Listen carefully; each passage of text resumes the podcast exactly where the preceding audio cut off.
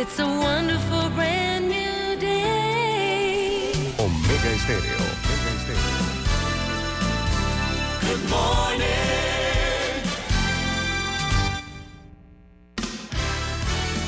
La mejor franja informativa matutina inicia a partir de este momento con un análisis completo del acontecer nacional e internacional. Noticiero Omega Estéreo.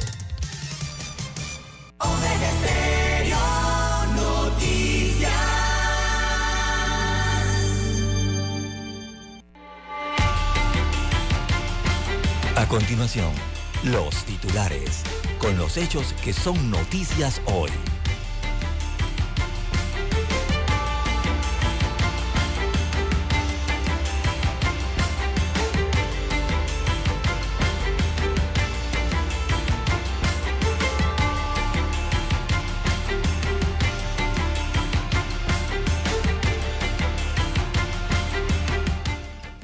Elecciones de cambio democrático. Todavía no termina el conteo. Ruck y Ábrego se adjudican el triunfo. 40 horas después de las elecciones internas del CDE se continuaba con el escrutinio de las actas. Tanto Yanivel Ábrego como Rómulo Rock se adjudican el triunfo, mientras que el Tribunal Electoral deberá resolver las impugnaciones. También funcionarios de aduanas amenazan con un paro. Panamá realiza exitosa emisión de bonos globales para financiar parcialmente el presupuesto de 2023. Gabinete autoriza presentación a la Asamblea del proyecto de ley para garantizar abastecimiento de medicinas. También tenemos que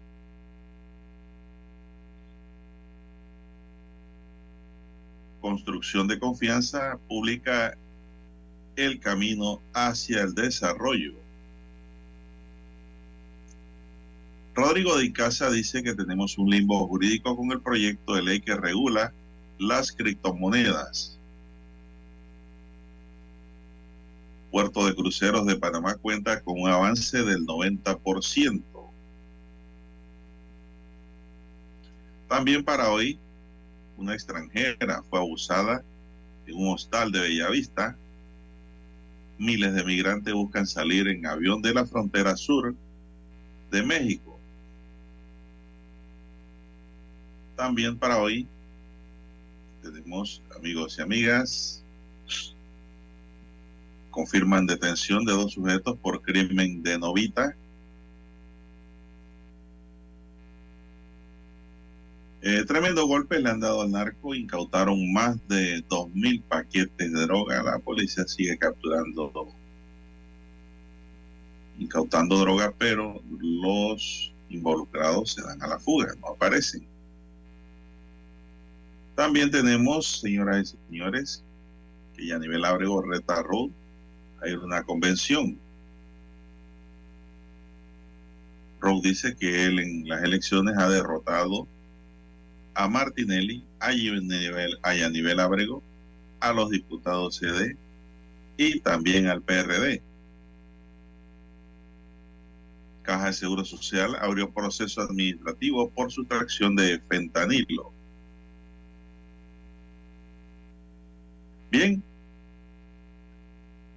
amigos y amigas, estos son solamente titulares. En breve regresaremos con los detalles de estas y otras noticias.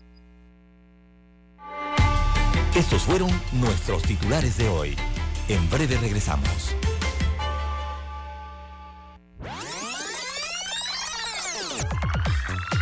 Omega Stereo tiene una nueva app. Descárgala en Play Store y App Store totalmente gratis. Escucha Omega Stereo las 24 horas donde estés con nuestra nueva app. 7:30 AM. Infoanálisis, con entrevistas y análisis con los personajes que son noticia. La mejor franja informativa matutina está en los 107.3 FM de Omega Estéreo, cadena nacional.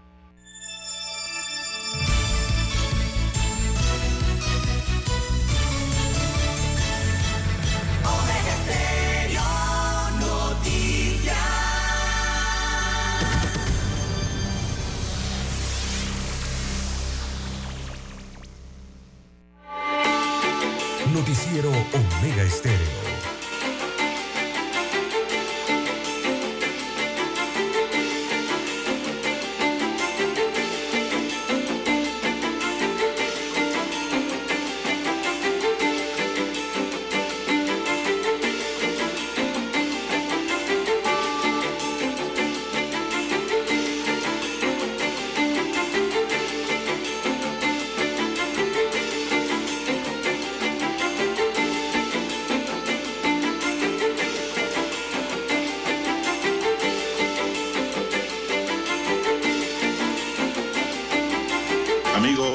Amigas, muy buenos días. Hoy es miércoles 22 de marzo del año 2023. Daniel Arauz está en el tablero de controles. En la mesa informativa les saludamos.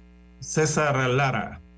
Y Juan de Dios Hernández Sanur para presentarle las noticias, los comentarios y los análisis de lo que pasa en Panamá y el mundo en dos horas de información iniciando como todos los días esta jornada agradeciendo a Dios por esa oportunidad que nos da de poder compartir esta nueva mañana y así poder acompañarles en sus hogares, en sus vehículos y en sus lugares de trabajo y donde quiera que usted se encuentre esta hora en la madrugada, en cualquier lugar del mundo. Gracias por esperarnos, gracias por acompañarnos, amigos y amigas, gente pensante, gente inteligente, que nos escucha todos los días. Gracias. Pedimos para todos salud divino, tesoro, seguridad y protección, sabiduría y mucha fe en Dios. Mi línea de comunicación es el WhatsApp, es el doble seis catorce catorce cuarenta y cinco. Ahí me pueden escribir al doble seis catorce catorce cuarenta y cinco. Entonces, Lara está en redes sociales. Entonces, César, su cuenta. Bien, estamos en las redes sociales, en arroba César Lara R, arroba César Lara R, es mi cuenta en la red social Twitter. Allí puede enviar sus mensajes, sus comentarios, denuncias, fotos, denuncias, el reporte del tráfico temprano por la mañana. Recuerde, arroba César Lara R para la red social Twitter, también para Instagram.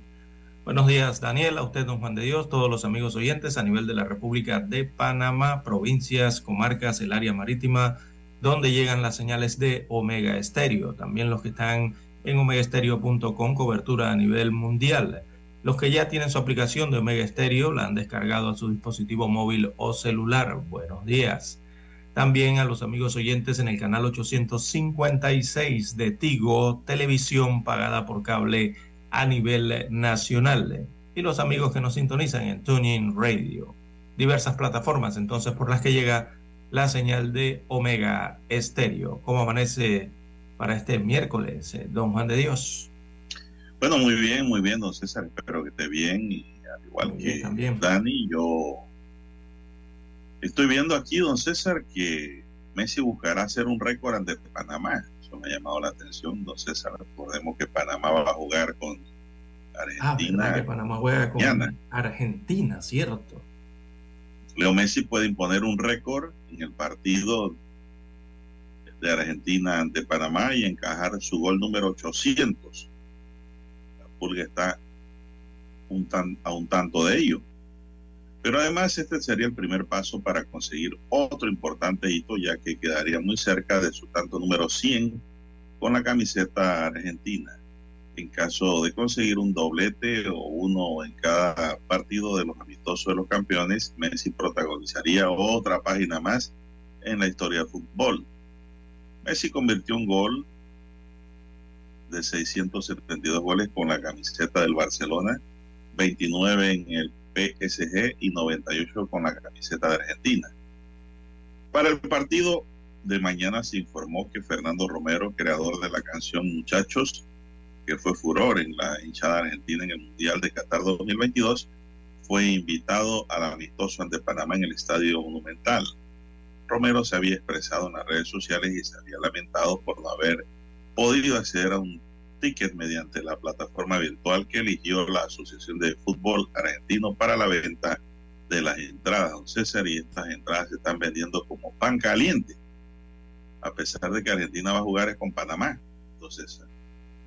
Eh, sí, Pero bueno, todo el mundo dice que lo que quiere Argentina es reunirse con el equipo y celebrar lo que no ha podido celebrar. Sí, lo mismo el equipo. Sí, eso es desde un inicio, don Juan de Dios, eso no es nada distinto de lo que haya ocurrido en la concertación de este partido entre Argentina y Panamá en Buenos Aires, ¿verdad? Eh, bueno, Argentina lo que busca es reencontrarse con su afición, ¿no? Recordemos que su, su, llegada a suelo eh, sudamericano con la Copa Mundial, en su recorrido no lo pudieron ni siquiera terminar allá en la ciudad de Buenos Aires, ¿no? Debido a la muchedumbre. Entonces es el primer encuentro en que además Argentina juega con su camisa oficial con tres estrellas de tres campeonatos, eh, playera nueva, ¿no? Oficial. Y la primera vez que juega este elenco frente a su público, el público argentino, en este caso, ahí en el Monumental, de, el equipo del River Plate, ¿no? Donde juega el equipo de River Plate. Así que más bien esto viene siendo, eh, don Juan de Dios, lastimosamente, bueno, dice, eh, es una fecha oficial eh, y es de amistoso, pero don Juan de Dios, esto tiene más eh, concepto de un tributo, de un partido tributo, ¿verdad? de un partido homenaje, de un partido, bueno, hay que decirlo, show, ¿no? de los del equipo de argentino frente a su fanaticada, la Argentina. No han jugado frente a su fanaticada como campeones, lo van a hacer ahora eh, contra eh, Panamá, primer partido que juega entonces como eh, campeona mundial este equipo sudamericano. Bueno, algunos dicen que les gusta y que Panamá vaya a jugar este partido, otros no, no todos están de acuerdo. En la viña del Señor hay de todo, Juan de Dios, quienes están de acuerdo y quienes no, quienes están enojados por esto y quienes no. Así que Panamá bueno, sigue la crítica entonces hacia Christiansen eh, por el hecho de que no fue a dirigir ese partido allá a Buenos Aires y prefirió concentrarse en el partido ante Costa Rica. Y la verdad que yo, sí, desde que Christiansen anunció de que no iba para Buenos Aires, eh, me pareció a mí la decisión más sensata del director técnico. Eh, y es que hay que estar eh, centrado, don Juan de Dios, y concentrado además en lo que importa, que son los puntos eh, para Panamá. Y esos puntos están es en San José, Costa Rica. No puntos como los que puede, quizás pudiera obtener, eh, lo más probable que no, pero quizás pudiera obtener allá en Buenos Aires. Panamá, la federación de aquí, don Juan de Dios, sabía, eh, sabía claramente para qué Argentina, para qué la Asociación de Fútbol de Argentina los estaba buscando. Eh, esto no es un partido de que vayas a buscar puntos, ni de que vayas a tratar de ganarle a Argentina, ni nada de eso, don Juan de Dios. Eh, es un partido moldeado para un tributo, un espectáculo de tributo a, a una selección. Así que los panameños saben claramente lo que va a ser su eh, onceno a Buenos Aires, Argentina. Pero ese no es mi onceno. No, no, el onceno panameño. Eh, eh, porque Cristian se ha mandado un equipo B. El que va a jugar en Argentina es un equipo B. Sí, sí, claro. B o C. Es una bonita oportunidad para esos muchachos, sí, para los que van allá. La mayoría son nuevos valores, ¿no? se van a foguear con un equipo campeón. Así que cada uno de estos jugadores que le han dado la oportunidad, don César, yo creo que tienen una oportunidad de oro en su vida futbolística. Ah, claro. Tienen que aprovecharla también, ¿no? Ojalá este equipo de una sorpresa en ese juego amistoso, pero eh, sí hay que estar claro que Panamá ha enviado un equipo B. Eso está muy difícil, don Juan. El que, el que quiere pensar eso, bueno, Muchos dicen que Panamá no debió aceptar ese juego, don César. Eh, en Argentina eh, se filtró hace muchas semanas atrás en las contrataciones. Recordemos que estos son partidos amistosos, incluso son partidos en los que las elecciones eh, se ponen un precio, don Juan de Dios. Porque hay que pagar. Para usted realizar un partido amistoso, usted tiene que pagar lo que cuesta con quién va a realizar el amistoso. Eh, en Costa Rica, digo, perdón, en Buenos Aires eh, se hablaba mucho de hace semanas de que la contratación para Panamá era de 50 mil dólares para ir a jugar frente a la campeona del mundo. Muchos, muchos pensarán, bueno, 50 mil dólares es mucho dinero, pero realmente para una selección como Panamá, que ya ha sido mundialista, eh, están en la tabla media en el ranking mundial. Eso no es lo que cobra regularmente Panamá para hacer un partido amistoso. Entonces hay que ver los otros términos ¿no? que establecieron ambas federaciones eh, para llevar adelante este partido. Para mí, don Juan de Dios, el partido importante es ante Costa Rica. Eh, y eso lo saben todos, incluso lo sabe la prensa deportiva panameña, que eh, digo, yo hago mis comentarios como un aficionado más, don Juan de Dios. Yo no soy de prensa deportiva especializada panameña en deporte. Hago la acotación. Entonces, hay muchos en la prensa deportiva enojados con esto pero realmente, don Juan de Dios, eh, el partido ante Costa Rica es decisivo en la Copa de Naciones de la CONCACAF, eh, precisamente para acomodarnos eh, de cara a las eliminatorias que vienen. Panamá es líder del Grupo B en esa Liga de Naciones, tiene siete puntos. se estará disputando el liderato de este mismo grupo con Costa Rica. Los ticos son nuestro rival, nuestro rival futbolístico por antonomasia, don Juan de Dios. Ese es nuestro rival realmente, no es Argentina. Eh, eh, fue quien, Costa Rica fue quien nos sacó del Mundial del Qatar y tenemos que afinar eh, en cada encuentro ante ellos, don Juan de Dios. Y estos viajes largos, la verdad, por un día o dos días de diferencia, dos días creo que son, no son buenos para ningún equipo, ¿no? Así que la verdad es que con Argentina no ganamos nada, aparte de de un pequeño, digo yo, fajo de billetes, que quizás por la goleada que se podría experimentar, recuerde que estamos hablando del campeón del mundo, eh, no sería tan bueno, ¿no? Eh, hay que recordar y ver la Liga de Naciones Don Juan de Dios cuando usted ve las tablas, usted ve que Jamaica está respirando sobre la nuca de Panamá en la tabla de la, eh, del ranking FIFA eh, está a tan solo 12 puntos de Panamá. 12 puntos no es nada en el ranking FIFA. Eh, y máxime, aún cuando ellos van a jugar contra México, creo que jugaron anoche o lo harán hoy, eh, para estas fechas, ¿no? Y con tan solo un empate contra los mexicanos fácilmente podrían irse sobre Panamá en ese ranking. Y recordemos que el ranking FIFA es el que establece si usted tiene opciones de jugar torneos importantes, sobre todo ese del Mundial. Así que ve lo importante que, es ese partido allá en San José, Costa Rica, comparado con el de Buenos Aires. Eh, hay personas que no entienden esto y eh, periodistas deportivos que quizás no lo vean así, ven otra, otros aspectos, otras aristas, ¿no? Pero yo sí comprendo y entiendo al director Christiansen lo importante está en Costa Rica, no en Argentina. Bueno, vamos a una pausa y regresamos, Dani.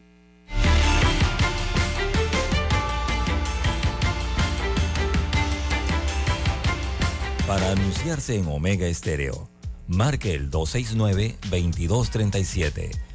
Con mucho gusto le brindaremos una atención profesional y personalizada. Su publicidad en Omega Estéreo la escucharán de costa a costa y frontera a frontera. Contáctenos 269-2237. Gracias.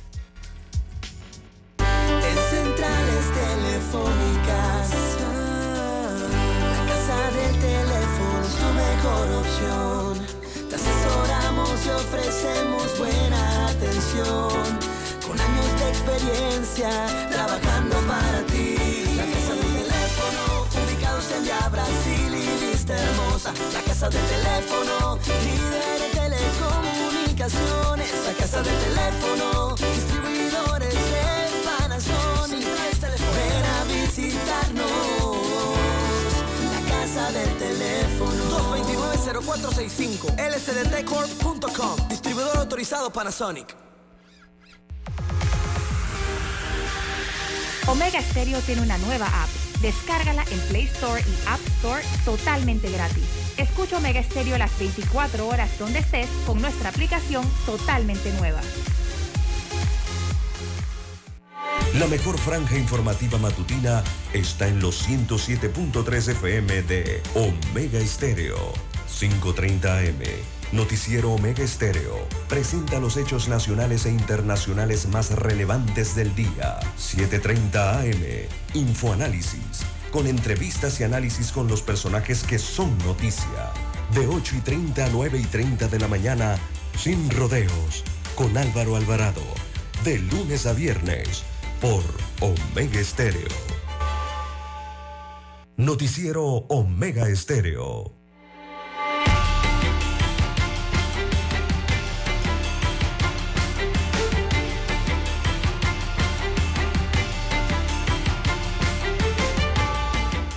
Más de un millón de fanáticos del campeón mundial Argentina formaron fila virtual para adquirir las costosas entradas para este amistoso ante Panamá mañana 23 de marzo y esas, esos boletos se agotaron en dos horas. Este duelo será el primer compromiso del albiceleste tras la conquista de la Copa del Mundo Qatar el 18 de diciembre pasado tras vencer 4-2 en la serie de penales a Francia. La Asociación eh, argentino de fútbol puso a la venta por internet unas 63 mil entradas del Estadio Monumental de River Plate con un precio de 57 dólares, la más económica, y 240 dólares, la más cara, y ambas se agotaron en menos de dos horas. Así que va a haber un estadio lleno para este juego ante Panamá mañana jueves. Imagínese, multiplíquele allí 60 Son las 5.57. Multiplíquele 50 mil. ¿Cuántos son? 60 mil, 70 mil entradas aproximadamente. Eh, entre 250 y 150, el promedio allí viene siendo 150 dólares. Son como 6 millones de dólares, más de 6 millones de dólares en entradas eh, para ese encuentro, ¿no? Eh, que va a tener Panamá entonces frente a Argentina. Eh, el día de eh, mañana. Bueno, es la situación que hay. Eh, recordemos que la Come Panamá sí ya está involucrada en el tema clasificatorio para el Mundial Norteamericano, por eso está jugando contra Costa Rica, por eso están jugando la Liga de Campeones en la CONCACAF. La Conmebol ni siquiera ha comenzado sus eliminatorias, don Juan de Dios. Conmebol va a comenzar sus eliminatorias para el mes de septiembre, octubre de este año. O sea que ellos están despreocupados de si son puntos eh, que sean importantes para clasificar en un torneo importante como sería el Mundial. Eh, Panamá sí debe estar preocupada porque en estos momentos los está jugando. Y es ese partido ante Costa Rica. Y recordemos que el formato ha cambiado en, la CONCACAF. Eh, tienen que hacer un partido más. Recordemos que hay cuartos de final ahora en la Liga de Campeones y que son 32 selecciones de Centroamérica y del Caribe las aspirantes a ese Mundial 2026. De entre esas 32 está Panamá. Y que todo depende de los puntos, ¿verdad? Que te da una posición en el ranking FIFA, repito, y adivine cómo se consiguen esos puntos, ya todos lo saben, pues ganando partidos eh, y sobre todo los puntos de los partidos clasificatorios, que son torneos que no son amistosos. Son las 5.58. Así es, que son los que dan mayor punto eh, don Juan de Dios. Así que. Bueno, muy bien, don César. Bueno, vamos a ver si pasamos a otra materia inmediatamente, don César. Veremos el juego mañana, pues comentaremos el viernes si Dios nos da permiso. Eh, un hombre es señalado como un sujeto agresor y fue aprendido por la policía. Una ciudadana extranjera de 19 años fue abusada sexualmente en un hostal ubicado en Bellavista estos hechos se registraron el pasado fin de semana en el hostal en donde la víctima se mantenía hospedada. Este martes fue capturado un hombre panameño presuntamente vinculado al delito. El hombre fue aprendido, dice, por la Policía Nacional y el Ministerio Público en la operación británica desarrollada en el corregimiento de Bellavista. En esta acción se realizaron en conjunto con la sección de atención primaria de la Fiscalía Metropolitana, dos inspecciones oculares en busca de indicios, una de estas a un vehículo propiedad del supuesto agresor sexual y otra al hostal donde se efectuaron los hechos según la denuncia de la extranjera. La Policía Nacional aprende en el corregimiento de Bellavista un hombre vinculado al delito contra la libertad e integridad sexual en la modalidad de violación agravada denunciada en perjuicio de una mujer de 19 años de nacionalidad extranjera, puso ayer la policía en su cuenta de Twitter, don César. Ahora vienen las investigaciones y habrá que determinar si hubo o no hubo violación en ese acto, don César, ¿eh? arrancando por allí. Bueno, vamos a la pausa, vamos a escuchar nuestro himno nacional y regresamos.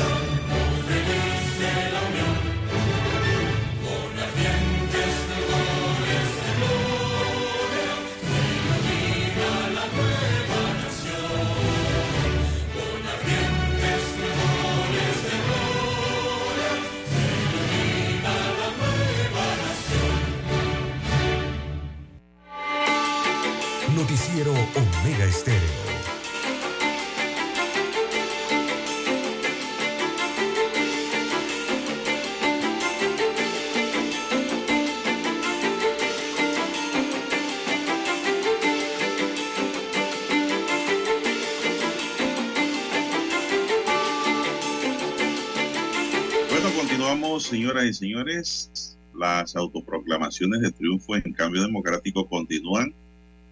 Este martes, 40 horas después de las elecciones internas de cambio democrático, se continuaba con el escrutinio de las actas.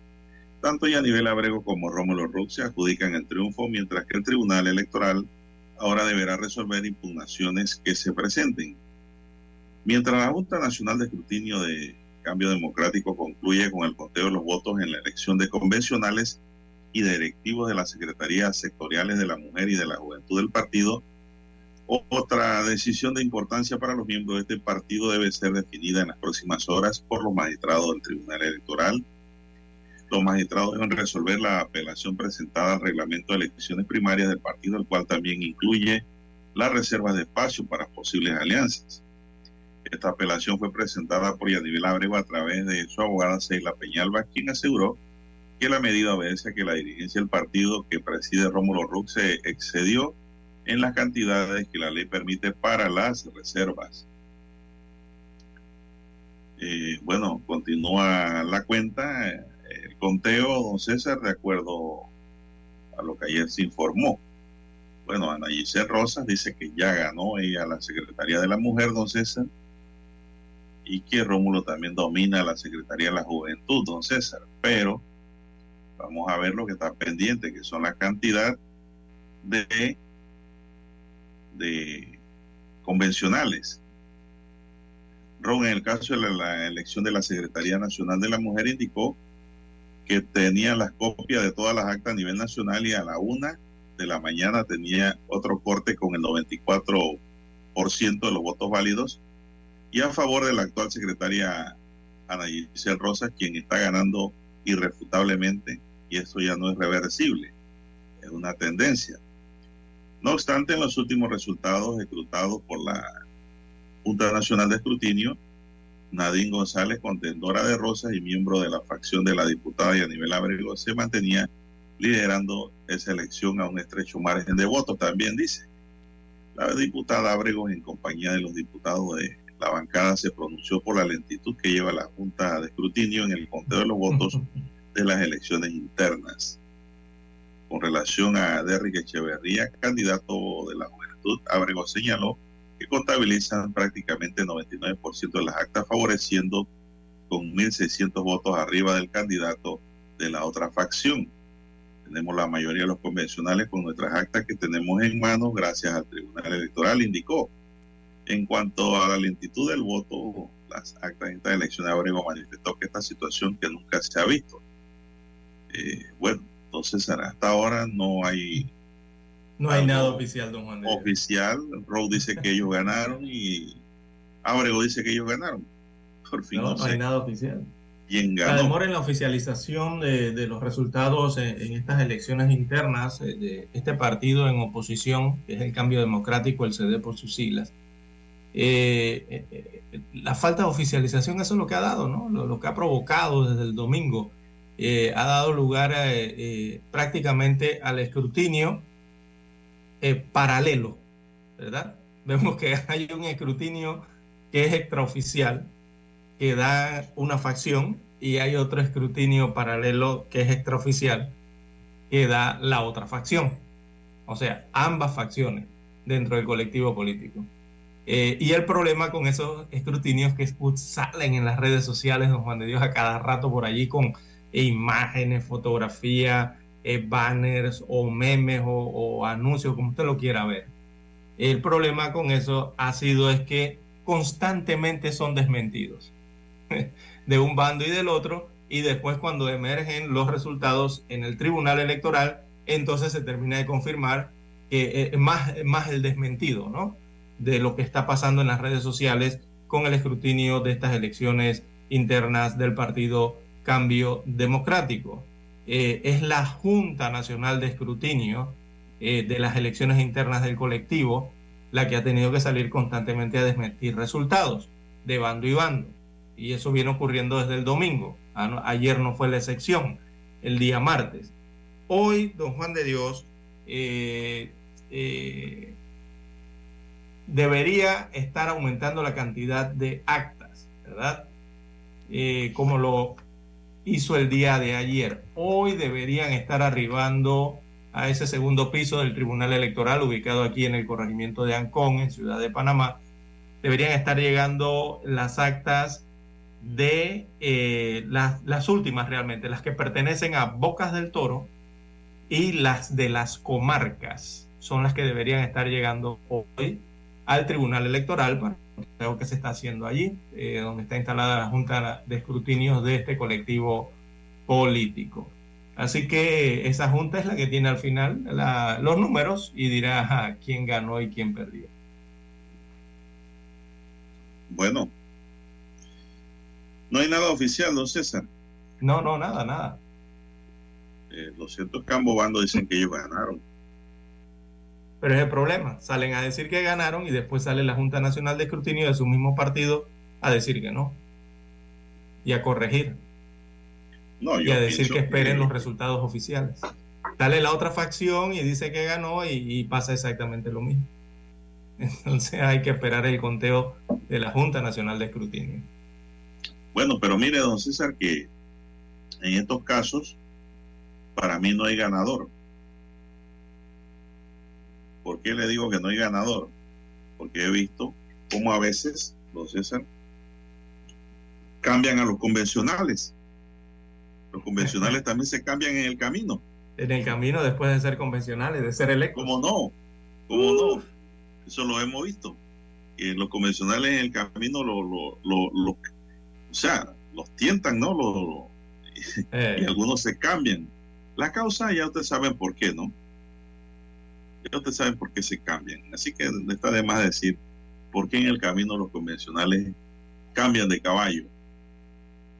Una cosa es a pie, otra a caballo, don César. Y eso Sí, es lo que sí. pasa en el camino siempre en elecciones internas de los partidos.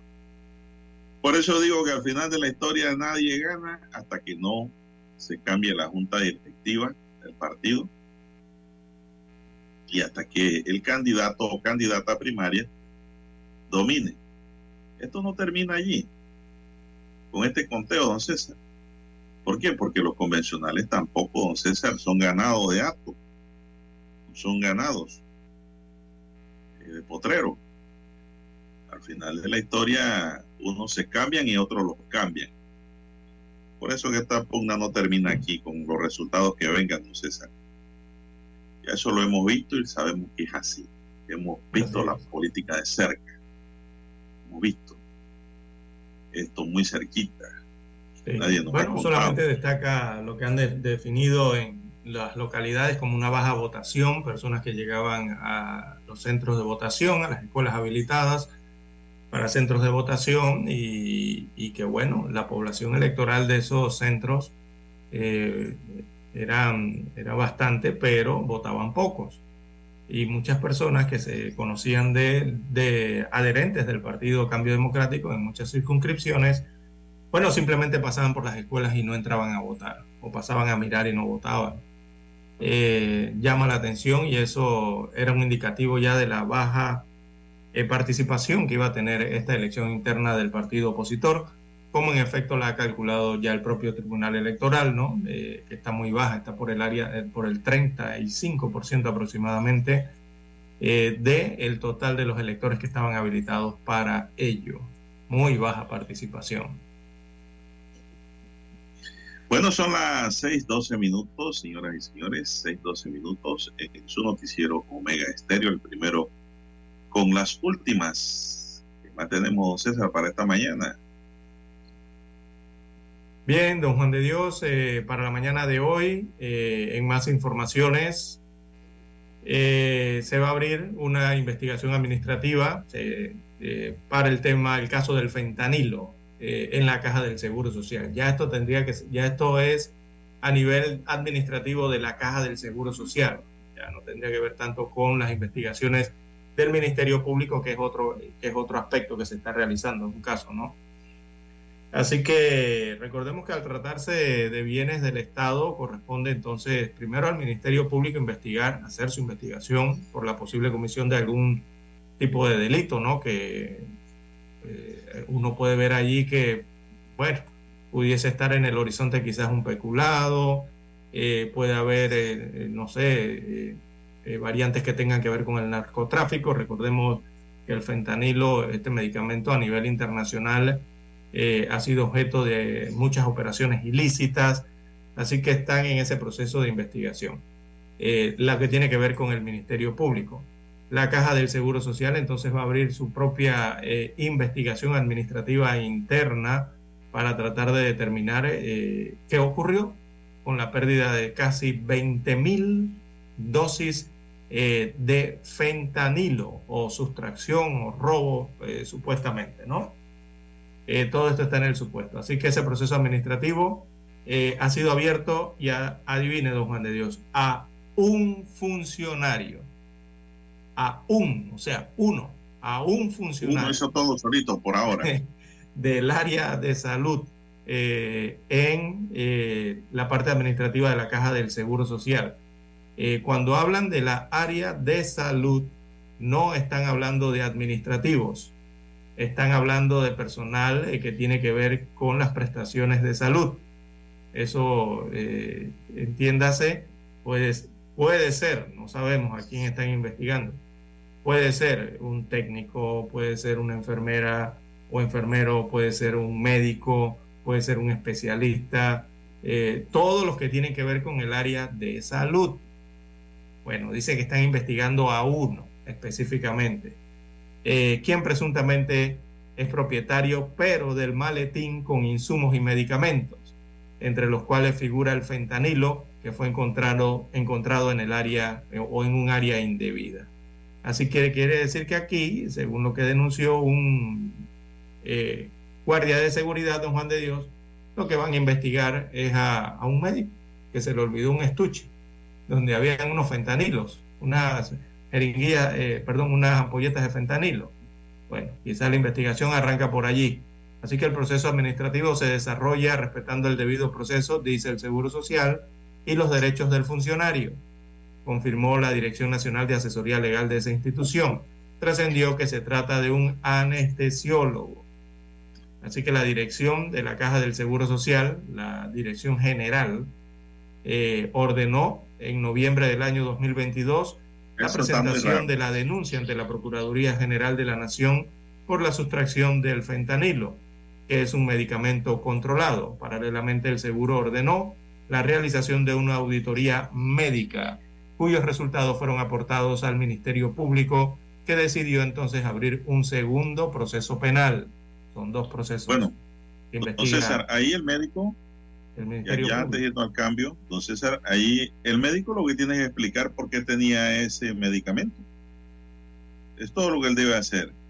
Porque yo no creo que alguien que se esté llevando ilegalmente algo de algún lugar se le va a olvidar, don César, lo que se está llevando. Soy Sí. insólito. Por una parte. Allí el y- médico lo que tiene que explicar es por qué se lo olvidó y dónde lo obtuvo y qué iba a hacer con eso.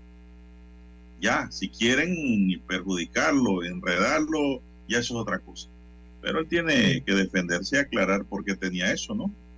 Pero digo, de la lógica, don César, en la sana crítica, No, y es que la realmente, lógica indica que. quien se esté la- llevando algo no se le va a olvidar que se está llevando eso. Sí.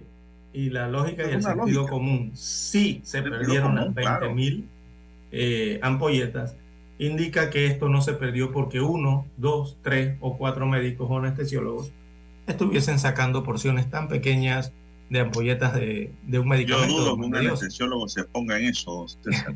número uno. Y significa que, don Juan de Dios, para mí, esto, cosa. para mí esto no tiene que ver con la- el área de salud. Esto tiene que ver es con el área de los depósitos de la caja del Seguro Social. Para poder Claro. que se extravíen o se pierdan casi 20 mil ampolletas, don Juan de Dios, usted necesita sacarlas de otra forma. Claro. No Y eso es gota personal gota, de custodia y no de gota gota con un médico aquí, otro médico por allá, un anestesiólogo por aquí. No lo suma, sí, son cuatro meses. Son, ¿qué? 120 días. No logra sacar 20 mil ampolletas en, ciento, en 100 días. No, no, no. no, Tiene no, que no. haber otra... eh, esto se dio de otra forma. Pero bueno, por lo menos iniciaron la investigación en la parte administrativa de esta forma. Continúan las otras dos investigaciones también que realiza propiamente el Ministerio Público. Tenemos que ir a la pausa, don Juan de Dios, y retornamos.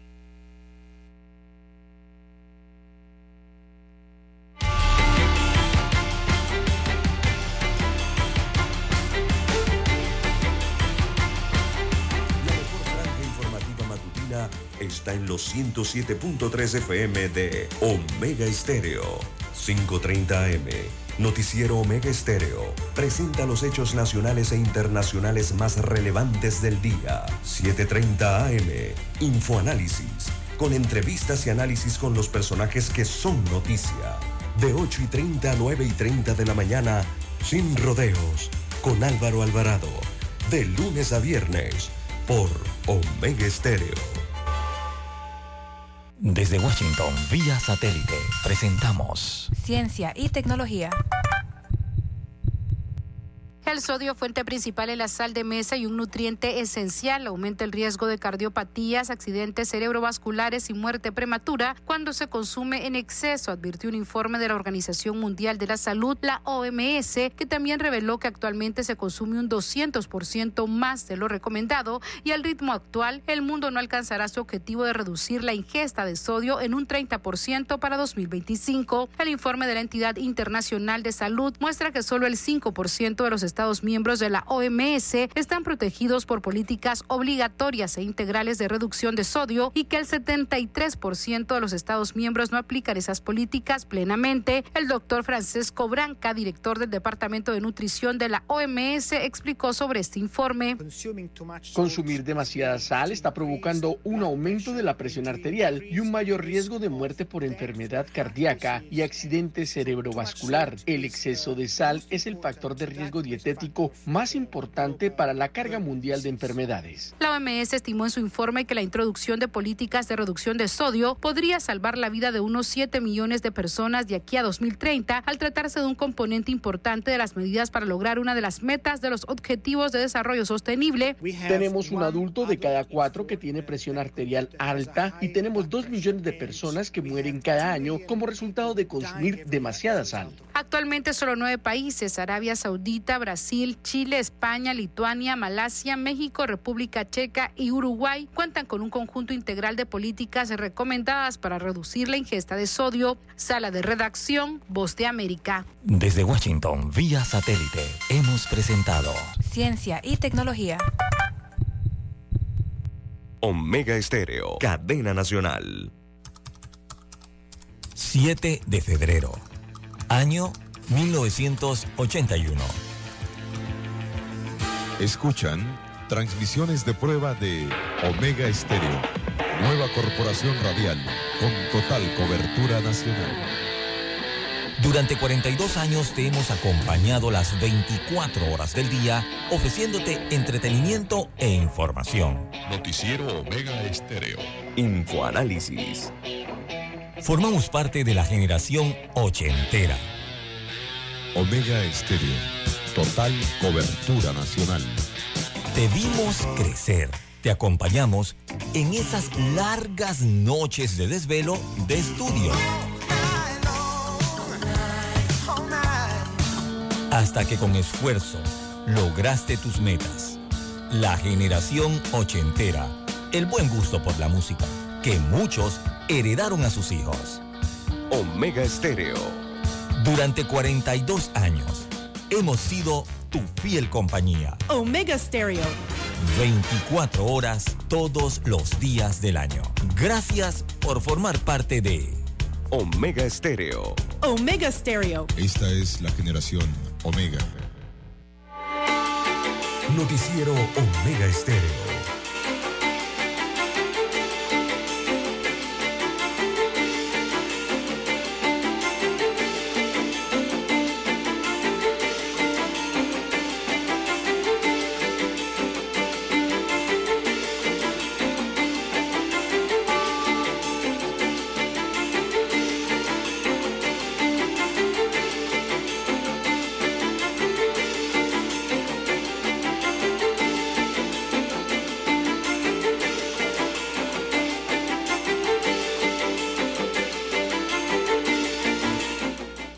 Amigos oyentes, las eh, 6.23 minutos de la mañana en todo el territorio nacional.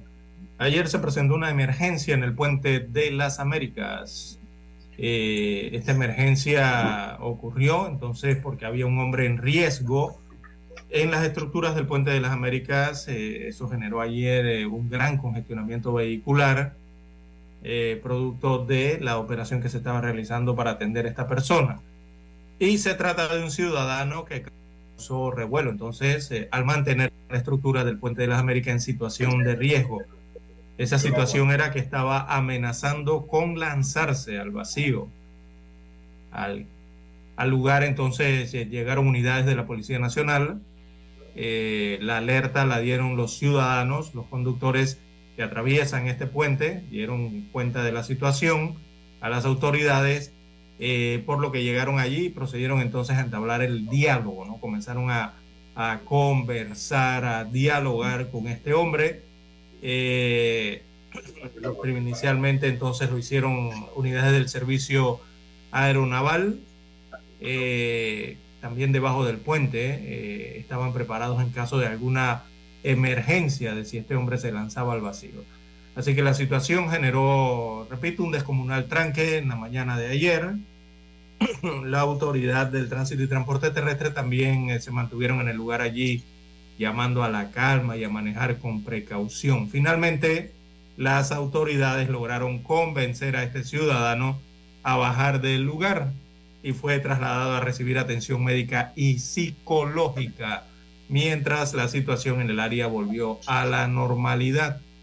Eh, destacan las informaciones para la mañana de hoy.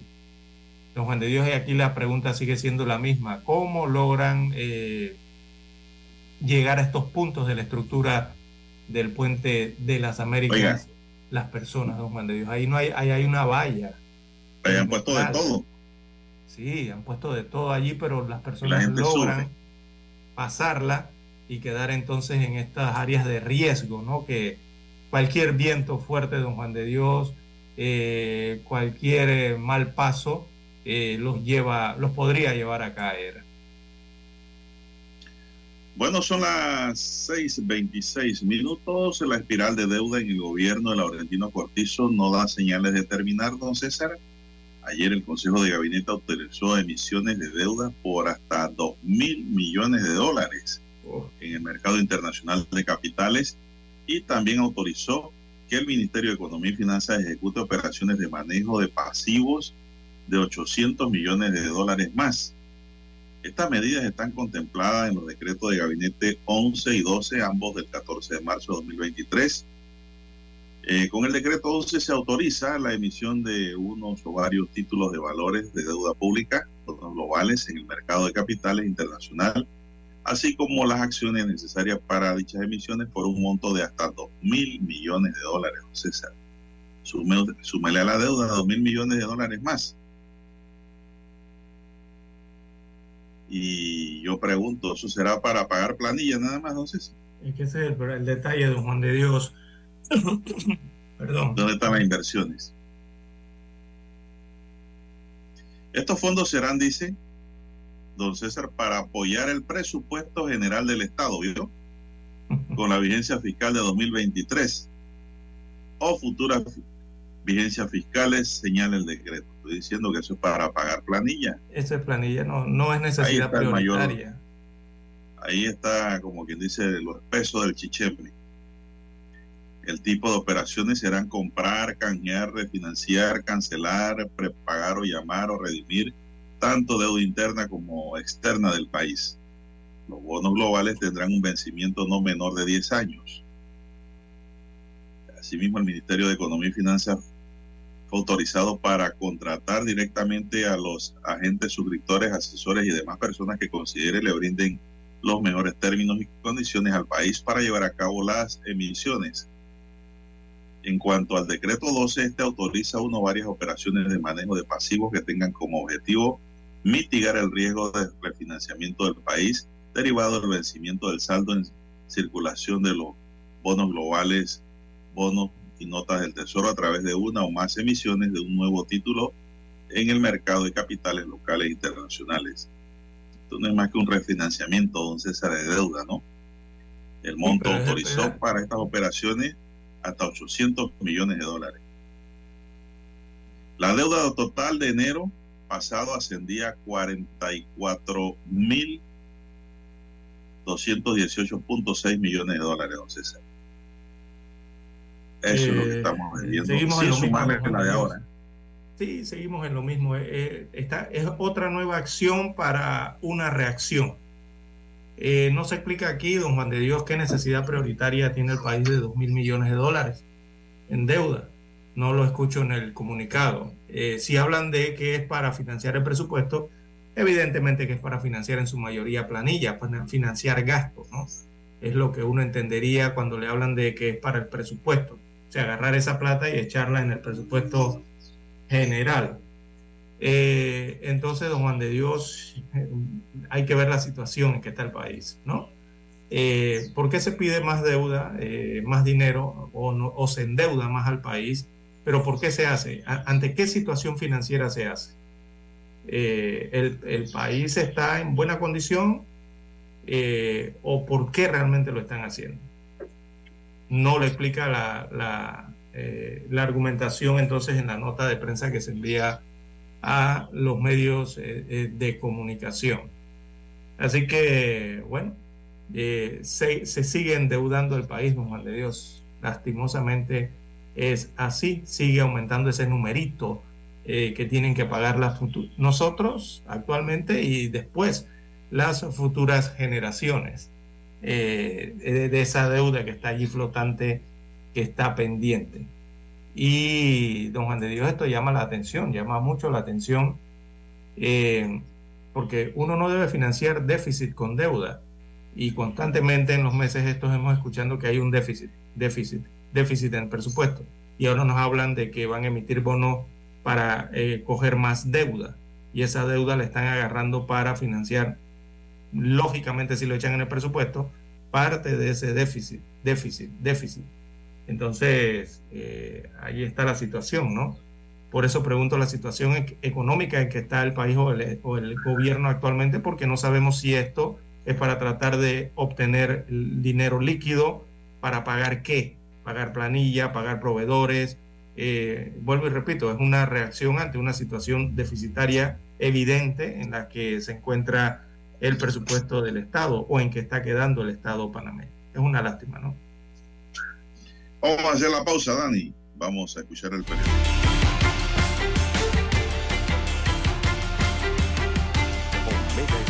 Cadena Nacional. Para anunciarse en Omega Estéreo, marque el 269-2237. Con mucho gusto le brindaremos una atención profesional y personalizada. Su publicidad en Omega Estéreo.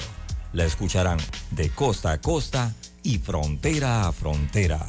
Contáctenos 269-2237. Gracias. 7:30 AM. Infoanálisis, con entrevistas y análisis con los personajes que son noticia. La mejor franja informativa matutina está en los 107.3 FM de Omega Estéreo, cadena nacional.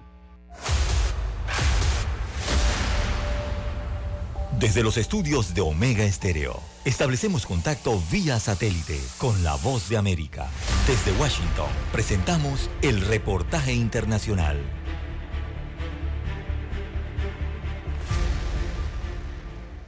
Asociaciones de medios de comunicación y gremios de periodistas condenaron enérgicamente la aparición de sobres con artefactos explosivos en salas de reacción de medios en Quito y Guayaquil. Esto no nos va a detener, esto no nos va a callar, al contrario, nos demuestra que estamos avanzando por un camino correcto, un camino coherente, dándole información es veraz, certera, oportuna, contrastada y verificada a toda la audiencia. Las amenazas que se conocieron a través de redes sociales estuvieron dirigidas a televisoras como Ecoavisa, Teleamazonas y TC Televisión. Este tipo de amenazas buscan atentar en contra. Además, contra el periodista Miguel Rivadeneira, quien acredita 44 años de ejercicio profesional y conduce un programa de radio. Es un mensaje de amenaza para tratar de amedrentar los mensajes que hemos venido enarbolando, que es un periodismo honesto, responsable, eh, el ejercicio de un periodismo de resistencia cívica, pacífica, democrática, en busca de la verdad. El Estado, a través de diversas instituciones, activó mecanismos para proteger a los periodistas afectados, garantizar el libre ejercicio de la libertad de expresión e inició una investigación por el delito de terrorismo. Vamos a activar los protocolos que corresponden y vamos a, a, generar sobre todo aspectos investigativos. El embajador de Estados Unidos, Michael Fitzpatrick, condenó el hecho y expresó que su país apoya el ejercicio de la libertad de expresión como un componente esencial de la democracia. Néstor Aguilera, Voz de América, Quito. Escucharon vía satélite desde Washington el reportaje internacional. Noticiero Omega Estéreo. Las noticias impresas en tinta sobre papel.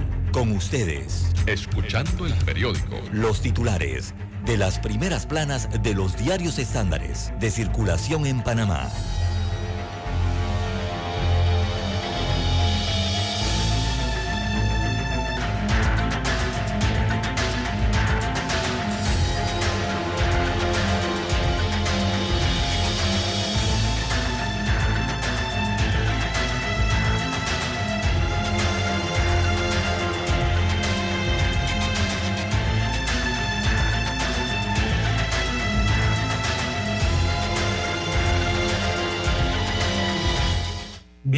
Oyentes, el diario La Prensa titula para este miércoles 22 de marzo del 2023, ineficiencia de la Caja del Seguro Social daría paso a más casos como el fentanilo. Así que la institución que maneja presupuestos anuales por encima de los 5 mil millones de dólares eh, demuestra severas deficiencias en la administración de sus activos. Así lo expresa sin tapujos y con indignación lo que es formar parte de la junta directiva. Eh, lo dijo ayer Camilo Valdés, él expresó estas palabras. También para hoy, amigos oyentes, en el diario La Prensa, el poder eh, creativo eh, que impulsa a los emprendedores. destaca la información que Lidio Lapití, Jorge Chanis Barahona y Lourdes Guerra Suárez relatan cómo innovan para impulsar sus ideas y negocios de emprendimientos en el sector productivo. También desarrolla la información hoy el diario La Prensa. Panamá tiene una cobertura boscosa del 68%. Cada año se talan 3.014 hectáreas. El Ministerio de Ambiente dio a conocer ayer estas cifras eh, en medio de un diagnóstico de cómo se encuentran los bosques del país y cuándo se viene, cuánto, perdón, se viene deforestando durante los últimos años a nivel de la República. También en otros títulos eh, para la mañana de hoy se pregunta el, la, el diario La Prensa, a forma de, de titular, ¿qué pasó con las cirugías cardíacas en la ciudad de la salud de la Caja del Seguro Social? Bueno, reportaje interesante de Aleida Samaniego. Dice que las cirugías cardíacas enfrentan inconvenientes. Las autoridades adelantan gestiones para cumplir en tiempo oportuno con los procedimientos de contratación pública para adquirir los insumos necesarios. Eh, esa falta de insumos es la que ha detenido entonces el programa de cirugías cardíacas en la ciudad de la salud recién inaugurada. También para hoy el diario La Prensa titula Panamá coloca dos emisiones por 1.800 millones de dólares. Eh, a esto se refieren eh, los bonos. Así que el Consejo de Gabinete dio luz verde al Ministerio de Economía y Finanzas desde el pasado 14 de marzo para que emita deuda en los mercados internacionales por un monto de hasta 2 mil millones de eh, dólares. También se entrega una orden. El rey de España otorga reconocimiento a Ricardo Gago Salinero. Se trata de la orden de Isabel la Católica creada para premiar comportamientos extraordinarios de españoles y extranjeros. También destaca hoy el diario La Prensa en su portada. Eh, Edwin Zamudio disputará la rectoría de la UNACHI a Edelvina de Bonagas. Así que la carrera por eh, la rectoría de la Universidad Autónoma de Chiriquí, por sus siglas UNACHI, que se definirá en las elecciones internas del próximo 26 de abril en el occidente del país, sigue recibiendo competidores, y que son varios los que pretenden disputar esta rectoría, eh, que la propia Bonagas ha anunciado eh, su intención de reelegirse por tercera vez, o cuarta vez, creo que sería la cuarta ya. Eh, bien, amigos oyentes, estos son los principales titulares que aparecen en portada del diario La Prensa para la mañana de hoy. Veamos ahora, o escuchemos más bien, los títulos primera plana el diario La Estrella de Panamá. Así es, la Estrella de Panamá para hoy nos dice elecciones de cambio democrático. Ruth y Abrego se adjudican el triunfo. Después de 48 horas en las elecciones internas del partido Cambio Democrático, ayer seguía el escrutinio de actas al tiempo que las facciones que lideran Yanivel Abrego y Rómulo Rock proclamaban para sí el triunfo. El Tribunal Electoral deberá decidir sobre las impugnaciones. También para hoy, en otros titulares, criptomonedas, la regulación que depende del tiempo de la Corte. Rodrigo Icaza, director ejecutivo de la Cámara de Comercio Digital y eh, Blockchain de Panamá, analiza el escenario que enfrenta el mercado de criptomonedas en el país como resultado de que la Corte Suprema de Justicia se pronuncie sobre el proyecto de ley 697 de 2021. Funcionarios de aduanas amenazan con paralizar labores en gobierno. También Majo sin etiqueta ni excusa, una historia contra los prejuicios. Honores a la poesía.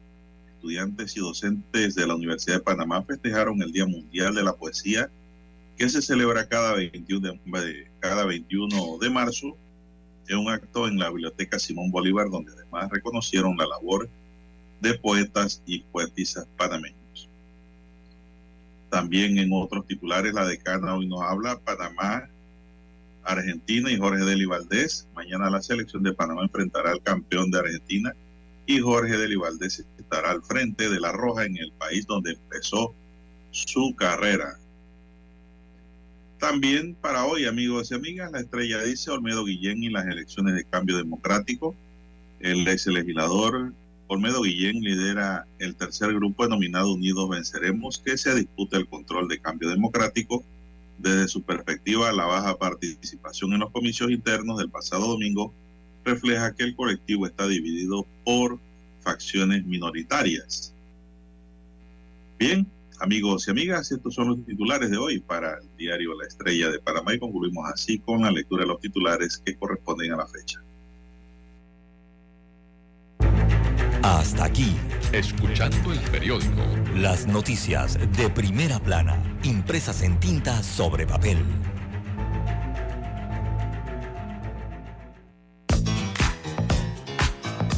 Desde el dominante Cerro Azul en los 107.3. 107.3. Continúa por el majestuoso Cerro Canajagua en los 107.5 para provincias centrales. Hasta el imponente Volcán Barú. En los 107.3. Transmite Omega Estéreo, cadena nacional simultánea. Noticiero Omega Estéreo. Desde los estudios de Omega Estéreo, establecemos contacto vía satélite con la voz de América. Desde Washington, presentamos el reportaje internacional.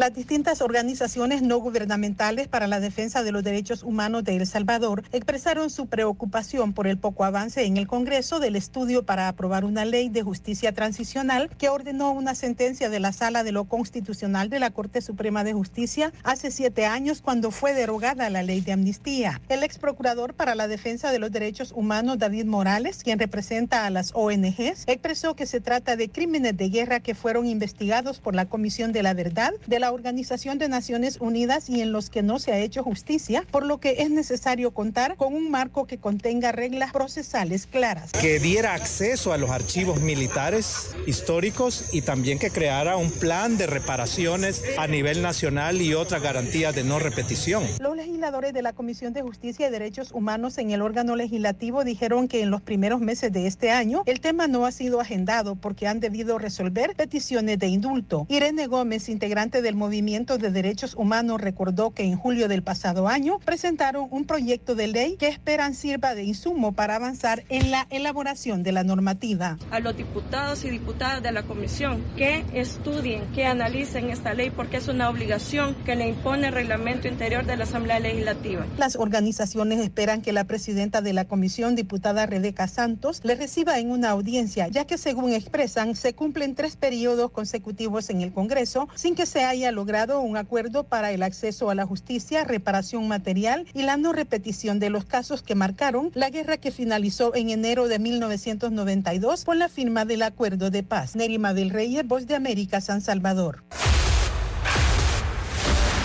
Escucharon vía satélite desde Washington el reportaje internacional. Omega Estéreo, cadena nacional. En la política hacemos falta más panameñas. Somos más del 50% del padrón electoral. Y casi el 50% de la inscripción en partidos políticos. Pero representamos solo el 21% en la Asamblea. Panamá necesita tu voz.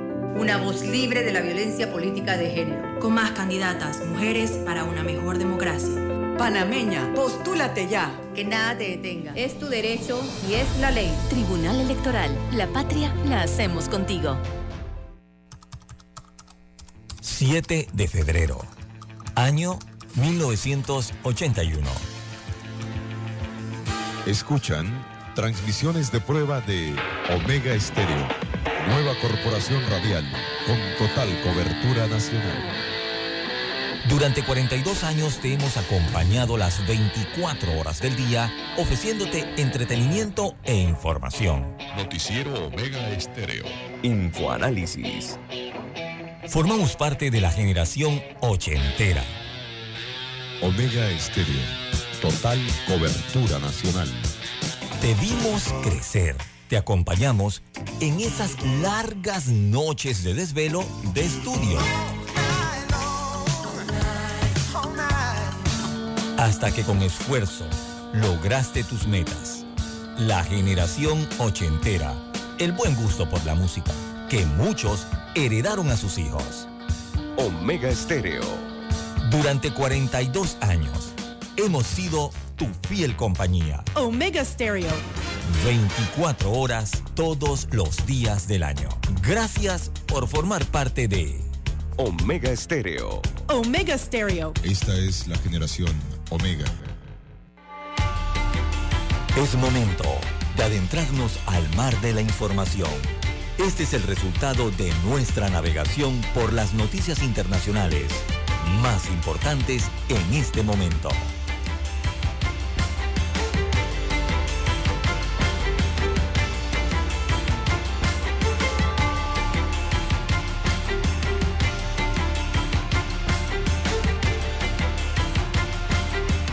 El plano internacional, señoras y señores, miles de migrantes llegaron ayer a las oficinas del Instituto Nacional de Migración en Tapachula, en la frontera sur de México, para solicitar un permiso que les permita viajar en avión a la capital mexicana o a un estado limítrofe con Estados Unidos. Los migrantes afirmaron que están usando una aplicación eh, CBP One de la Oficina de Aduanas y Protección Fronteriza estadounidense para obtener una solicitud de migración tras el anuncio de Estados Unidos en enero pasado de acoger a 30 mil migrantes mensuales de Venezuela, Nicaragua, Haití y Cuba.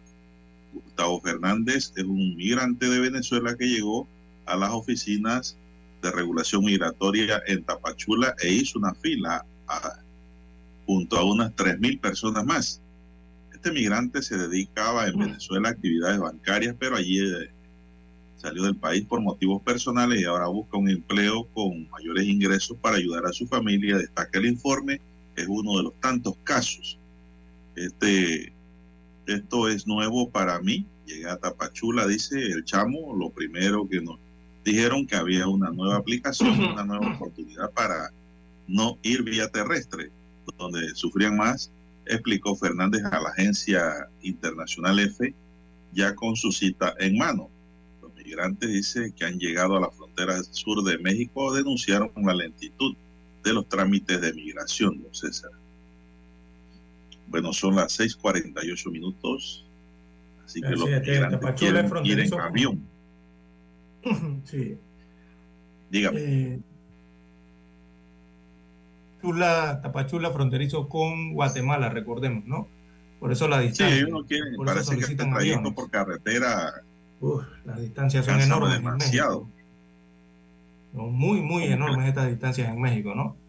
Eh, bien, más más informaciones eh, para la mañana de hoy, don Juan de Dios, a nivel internacional.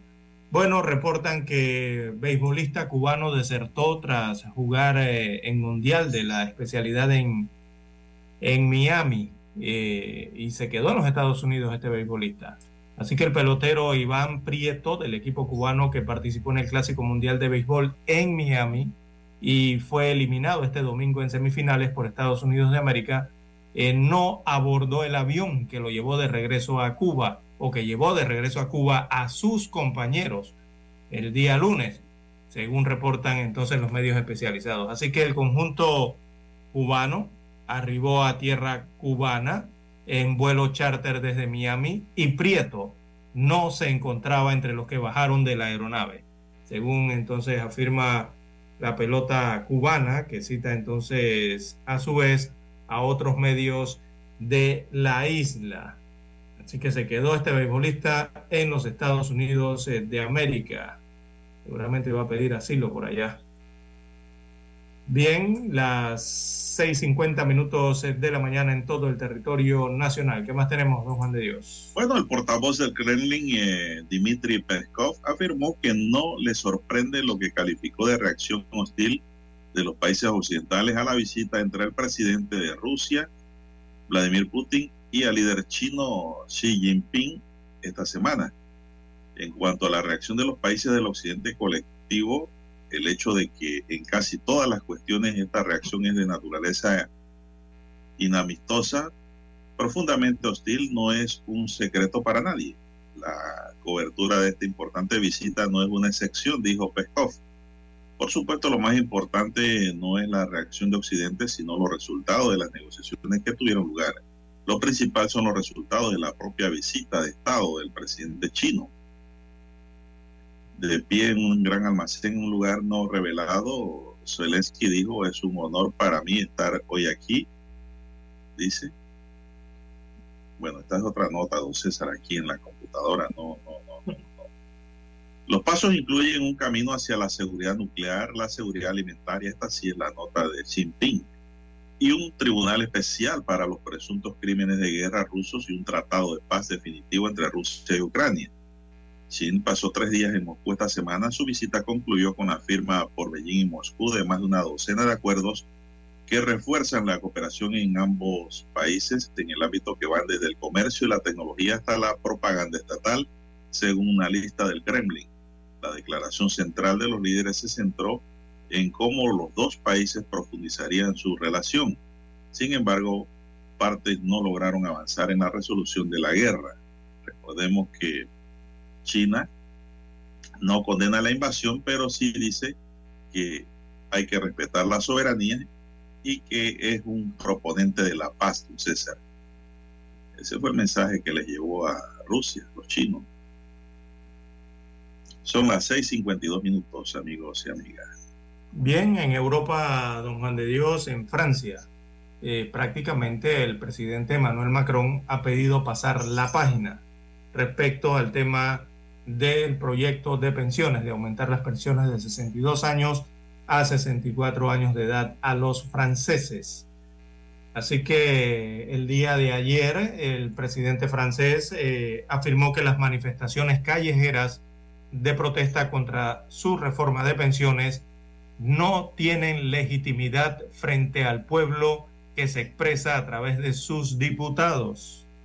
Esas palabras en un encuentro en el liceo con diputados de su partido, que es el Partido Renacimiento, eh, Macron aseguró que no renunciará a la reforma de pensiones que acaba de ser aprobada por el Parlamento como le pide la oposición y los principales sindicatos del país, que mantienen llamamientos a la huelga y a la manifestación.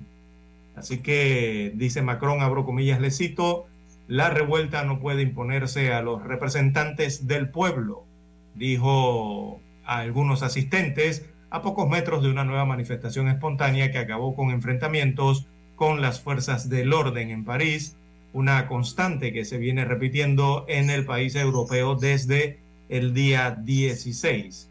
Así que ese día el gobierno francés decidió, recordemos la aprobación de la reforma sin voto lo que le enfrentó a dos mociones de censura que superó el día eh, lunes eh, por apenas nueve votos y también un estrecho margen que dio alas a la oposición y a los sindicatos. Así que Macron eh, tenía previsto responder hoy, tiene previsto responder hoy dos entrevistas a las principales televisoras de ese país para explicar esta temática eh, y aseguró que el pequeño margen con que se aprobó la ley no le resta legitimidad, lo mismo que el procedimiento elegido, que está recogido en la constitución francesa, destaca el mandatario Macron. Así que ha pedido entonces al Ejecutivo, es eh, el mandatario, que se centre ahora, o sea, eh, le ha pedido al pueblo francés y al Ejecutivo que pasen la página de este tema de las pensiones y se centren ahora en tres grandes frentes que son la sanidad, la educación y la ecología en Francia.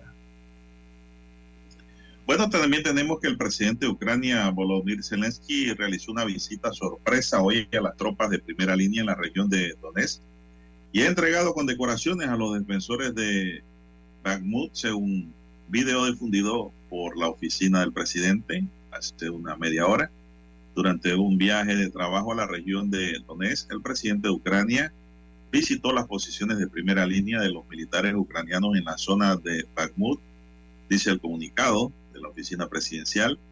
De pie en un gran almacén en un lugar no reservado o revelado, mejor dicho, Zelensky dijo que es un honor para mí estar aquí, en este, en el este de nuestro país, en Donbass, y premiar a nuestros héroes, daros las gracias, estrecharos las manos, gracias por proteger el Estado, la soberanía al este de Ucrania, destaca la nota. Eso ocurrió no hace mucho, don César. Según la información que nos llega. Una visita sorpresa para hacer condecoración y darle ánimo a las tropas, lo que ha hecho el presidente Zelensky.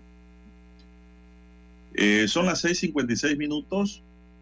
También tenemos que el expresidente de Estados Unidos, Donald Trump, pidió ayer a sus 74 millones de votantes que firmen una carta en contra de las amenazas de posible detención, que según dice pesan sobre él y muestren que están unidos en la defensa pacífica del movimiento que lo llevó a la Casa Blanca en el 2017.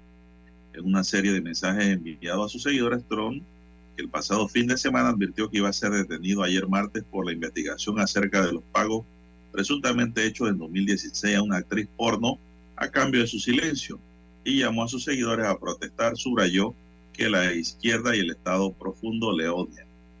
Con el destino mismo de nuestra república en juego, nunca ha habido un momento más importante para mostrarle a estas fuerzas sombrías que todos los 74 millones de votantes de Trump están unidos para defender pacíficamente nuestro movimiento, dice el mensaje anunciado por la campaña de recogida de firmas de Donald Trump. Bueno, pasó el martes y no fue detenido, don César. No, había mucha expectación ¿no? Eh, en los Estados Unidos ante esa posible acusación formal eh, del expresidente en los tribunales en Nueva York. En Nueva York no se ha dado la acusación, eh, por lo menos en el día de ayer no se dio ni hasta este momento, pero la expectación surgió evidentemente por los mensajes que Donald Trump eh, había colgado en sus redes sociales de que sería arrestado el día martes, o sea, el día de ayer, eh, en medio de estas posibles, de estas posibles investigaciones, ¿no? Eh, muchos han catalogado esto como cacería de brujas, pero hay que ver qué decide el distrito de Manhattan en su parte judicial, allá en Nueva York, respecto a esta investigación que podrían llevar en contra del el expresidente norteamericano.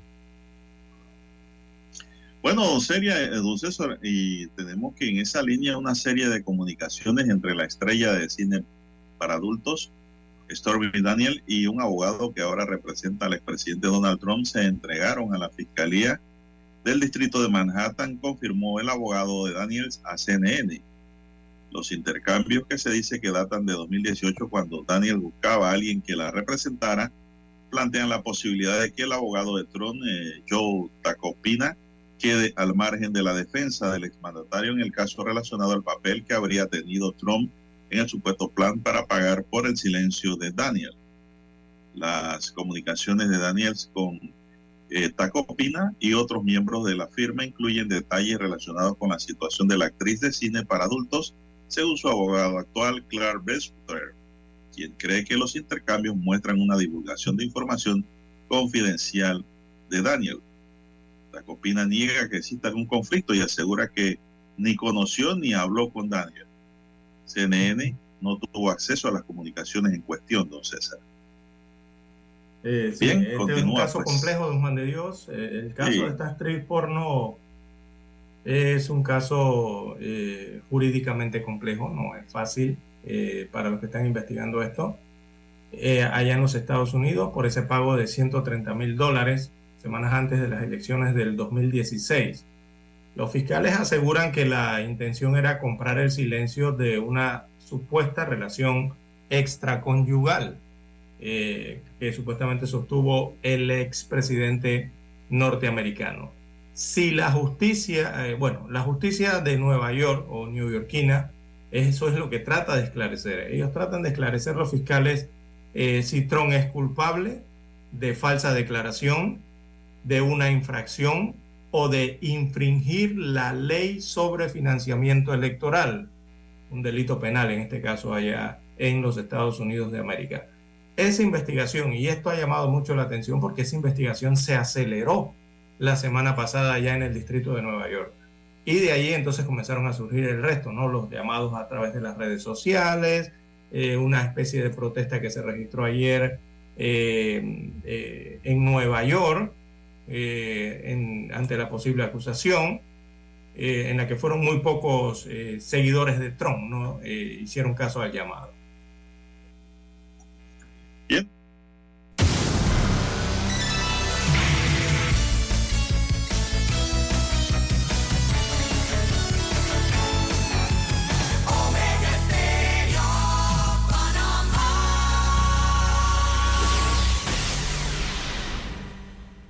El satélite indica que es momento de nuestra conexión. Desde Washington, vía satélite.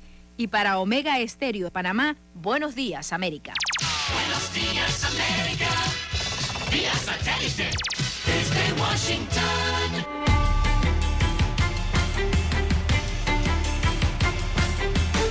Washington les informa Henry Llanos. El gobierno de Estados Unidos defiende la estabilidad del sector bancario, afirmando que el sistema es sólido. Nos informa Jacopo Lucy.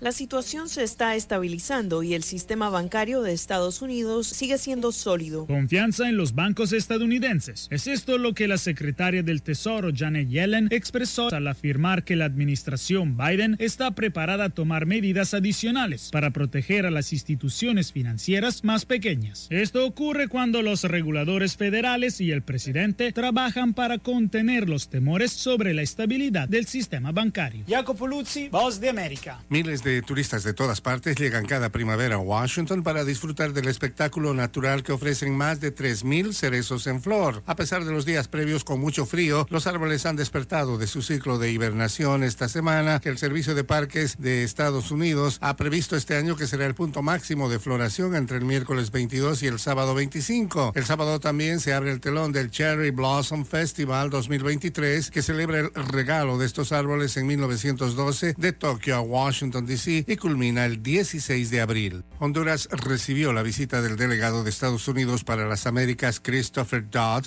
y en su agenda estaban temas de inversión, migración y seguridad. Nos informa Oscar Ortiz. La visita del delegado del gobierno del presidente Joe Biden para las Américas, Christopher Dodd, dejó en claro que el gobierno de Presidido por Xiomara Castro y su decisión de establecer acuerdos económicos con China Popular es un acto de libre ejercicio en su política de relacionarse con otros países. Delegaciones de alto nivel de Honduras y Estados Unidos sostuvieron un encuentro en Casa de Gobierno en Tegucigalpa como parte de las pocas reuniones sostenidas durante la visita del funcionario estadounidense a Honduras. El canciller Enrique Reina reafirmó que el gobierno de Estados Unidos respeta la decisión respecto a China. Oscar Ortiz, Voz de América, Honduras. El presidente ruso Vladimir Putin y su homólogo chino Xi Jinping pidieron una solución diplomática a la guerra en Ucrania, si bien el jefe del Kremlin afirmó que no ve indicios de que el gobierno de Kiev y sus aliados occidentales estén listos para negociar la paz. China propuso recientemente un plan de 12 puntos que creemos que muchas de las disposiciones del plan de paz presentado por China están en consonancia con los enfoques rusos y pueden tomarse como base para un acuerdo pacífico cuando estén listos para eso.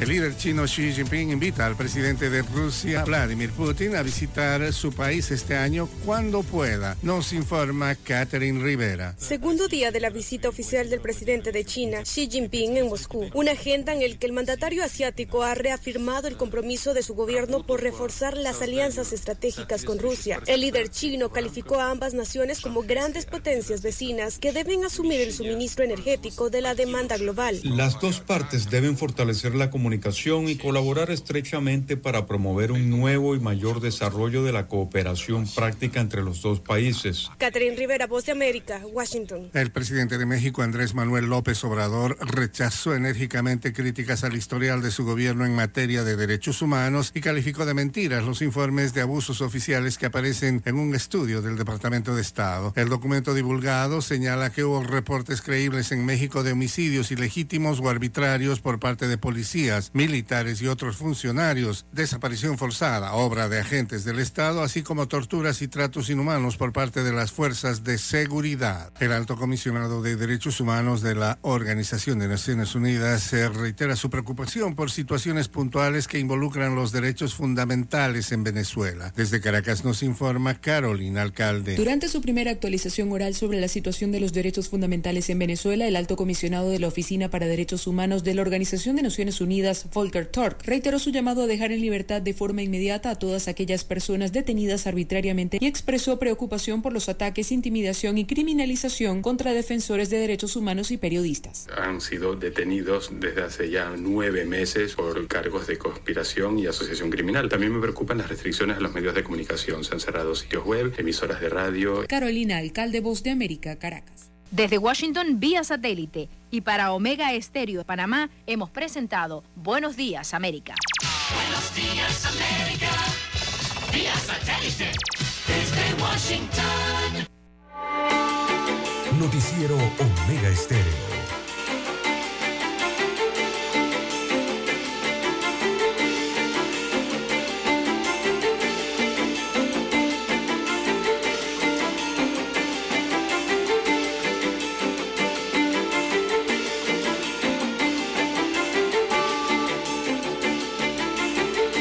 Las 7, 6 minutos, señoras y señores. Avanza la mañana. Siga conduciendo con mucho cuidado. En sintonía de Omega Estéreo, cadena nacional. Bueno, don César, hoy se celebra el Día Mundial del Agua. Se Sí, hoy celebra, es 22, sí. Sí, anualmente los 22 de marzo se da esta celebración como un medio para centrar la atención en la importancia del agua dulce y abogar por la gestión sostenible de los recursos precisamente de agua dulce, don César. Sí. Eh, llaman eh, los llamados a nivel eh, continental, eh, más bien a nivel mundial, la unión de todos los continentes, ¿no? Cuando te ve los porcentajes, don Juan de Dios, eh, simplemente esto lleva a ser llamados a acelerar los cambios eh, para una fecha como hoy, o sea, otro Día Mundial del Agua, ¿no? ¿Por qué? Porque el, panorama en cifras no es muy alentador cuando se ve a nivel global y hay que, hay que dar consejos de, de- de cómo, cómo mantener el agua en el planeta, don Juan de Dios, sobre todo generar la conciencia ¿no? sobre este tema de recur este recurso, que es un recurso hídrico, y eh, por el- la problemática que hay en los continentes, en los países, don Juan de Dios, por el tema del saneamiento. Eh, hay, un, hay un nivel crítico en la parte de saneamiento que está afectando entonces al agua, don Juan de Dios. Recordemos lo que ocurre, ¿no? En un pataconcito, en un eh, relleno sanitario o en un lugar donde no hayan alcantarillados, la gente verte, ¿no? Eh, eh, echa o, o deja los residuos y estos eh, generan entonces eh, lixiviados que van a las fuentes de agua potable natural y viene ya la contaminación. Así que hay que tener mucho cuidado con esto. Eh, don Juan de Dios, eh, el 25% de la población, pero hablo de la población mundial, ¿no? Eh, está afectada por esto. África es un continente que está muy afectado por esto. También otros desarrollados. Y la falta de agua, don Juan de Dios, ocasiona la muerte. Mire usted lo que dice la ONU informe. 800 mil personas al año mueren por estas situaciones que tienen que ver con el agua, sea la falta, la contaminación, la disposición, eh, utilizar fuentes de agua no seguras. Eh, la ONU señala en su último informe de este año que, mire esta cifra, uno de cada tres personas en el mundo no tienen instalaciones básicas para lavarse las manos. Una de cada tres.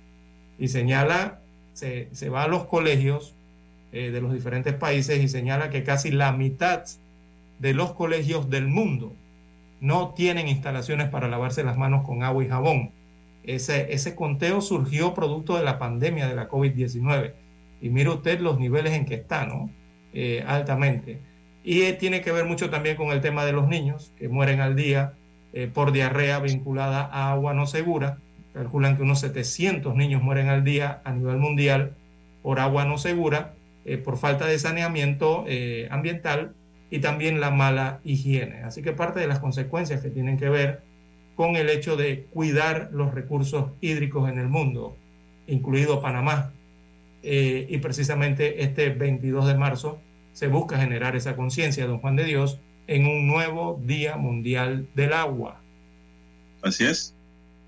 Y este nuevo Día Mundial del Agua, don César, coincide con el arranque de la conferencia de la ONU sobre el agua 2023 que se celebra en Nueva York desde hoy, 22 hasta el 24, o sea, hasta el viernes.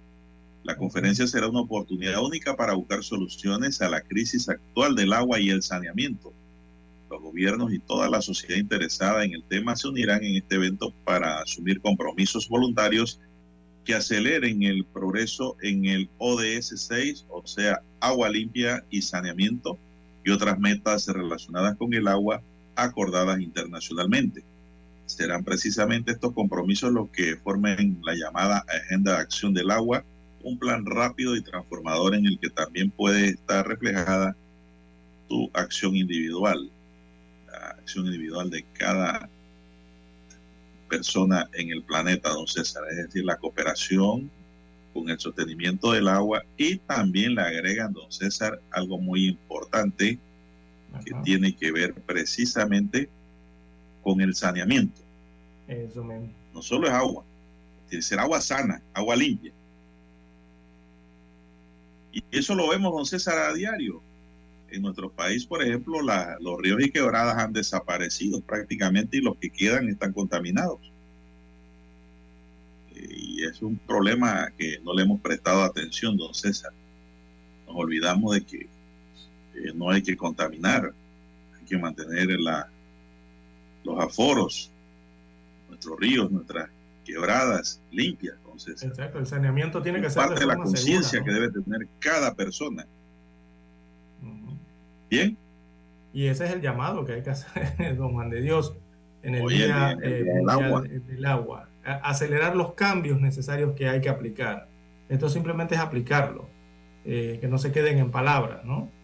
Es lo que existe con el agua. Eh, adicional a lo del saneamiento y el cuidado de las fuentes, don Juan de Dios, eso también involucra otro aspecto que tiene que ver con el medio ambiente. ¿Y por qué le digo medio ambiente? Porque eh, los desastres naturales, en su gran mayoría, que se registran anual por lustro o por decena, tienen relación con el agua, don Juan de Dios. ¿No ha notado eso? Que las grandes lluvias, las grandes inundaciones, los grandes eh, huracanes, tifones, tienen que ver con el ambiente y el agua. Eh, así que hay que tener eh, también ver esa parte de prevención. Y, y, han aumentado lastimosamente los desastres relacionados con el agua desde el año 2000 hacia el año 2020. En esos 10 años eh, han aumentado las catástrofes que tienen que ver precisamente con el agua que tiene el mundo. Entonces hay que hacer la prevención en ese sentido y la otra prevención que es el otro desastre que tiene que ver que no haya agua o que exista sequía, que es otra problemática también que tiene que ver con el agua. Entonces, lastimosamente, las sequías han aumentado en más de un 20% a nivel mundial en, en estos últimos años y eh, incluso los humedales, eso que tanto hablamos aquí en Panamá, el humedal de la bahía de Panamá, bueno, los humedales, pero a nivel mundial, eh, se han partido en los últimos años, don Juan de Dios. O sea, eh, están siendo afectados a nivel de los países, los humedales, y los humedales son importantes en este tema de los recursos hídricos. Así que es un panorama que tiene muchas aristas y que hay que crear conciencia y conocer sobre ellas precisamente para este Día Mundial del Agua. Bien, amigos y amigas, son las 7:14 minutos, Dani. Vamos a hacer una pausa para entrar ya en la recta final. A esta hora establecemos contacto vía satélite desde Washington. gracias a Banco Aliado. 30 años. ¿Qué quieres crear?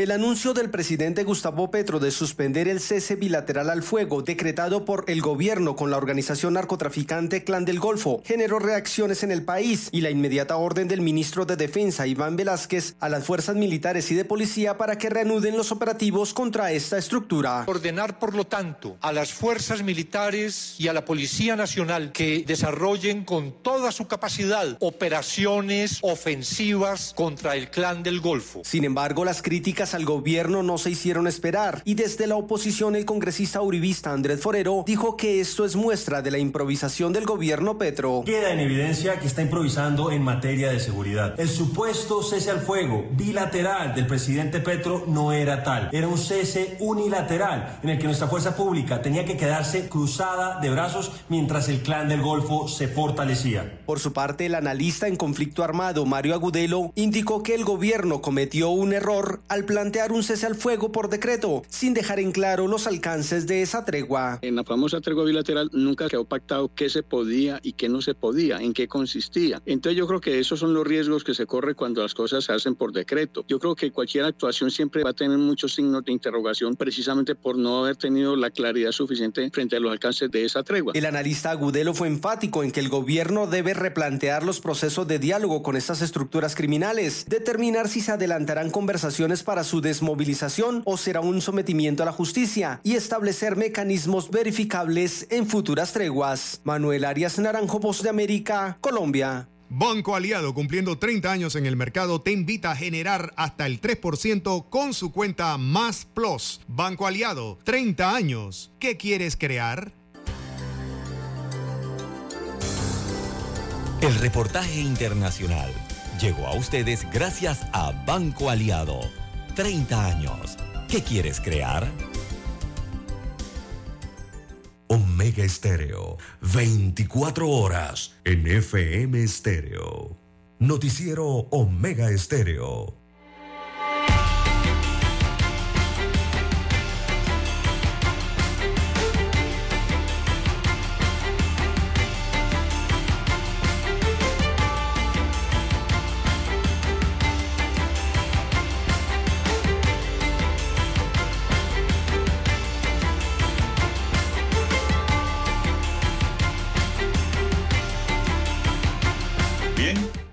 Amigos y amigas, oigan, nos reportan don César un cierre de vía en Espiral de Colón, por la carretera transímica.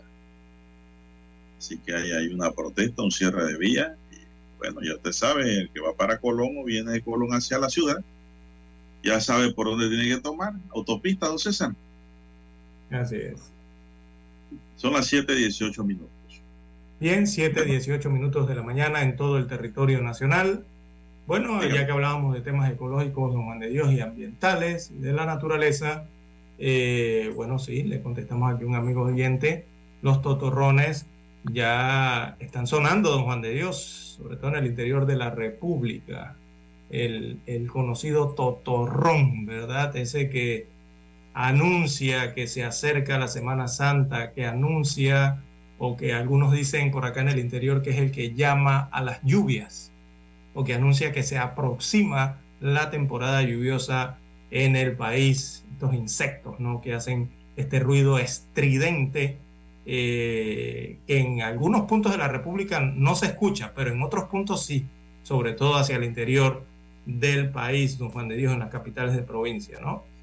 Así que ya están sonando por allí eh, todas las tardes, los totorrones, algunos le dicen eh, cigarra, chigarra o nombres parecidos, ¿no? O cocorrones, le dicen otros con C, pero el nombre correcto es totorrón, ¿verdad, don Juan de Dios? Usted que conoce bastante de él. Bueno, sí se conoce como el totorrón, ¿no? Con T, totorrón, ese es el nombre Eh, sí. correcto. Así que están Bueno, en su pero proceso eso, de eso es natural de esta época, don César. Por eso el sonido, ¿no? Eh, en las Eh, tardes para eh, esta eh. época. Están en periodo Ellos- ciclo de reproducción. Eh, y todavía existen para los que se preguntan y piensan que es que se acabaron, se extinguieron o no los ven o no los escuchan. Bueno, sí hay, pero en, en ciertos puntos del- de la República. También preguntaban por el... Diga, don Juan de Dios. No, don César, ese totorrón es de la época. Ellos Sí, son exacto. de la época de Semana Santa. Así es. La Eh, época ya de se acerca la Semana Santa. la salen Estos insectos, don César, salen y pues se oyen en el campo. Acá en la ciudad no es porque los changos no los dejan cantar. Sí, y Acá precisamente los changos también. han acabado con esa especie. Sí, eh, eh, eh, Pero en el usted- interior usted es un buen país interiorano, don Juan de Dios. Ajá. Usted es un buen interiorano porque usted está ahí en la capital y usted eh, llama a esta ave por el nombre correcto, chango. Allá en la capital, don Juan de Dios, eh, del país, eh, lo conocen llaman cuervo? talingo. Le cambiaron el nombre. Pero No, el nombre es que real es chango. otro, ¿no? César. Ajá. Talingo y chango no es lo mismo. No, no es lo mismo, son aves distintas. Eh, pero allá, bueno, le pusieron este nombre, ¿no? Realmente los capitalinos. Pero el nombre correcto es el que usted utilizó, que es chango.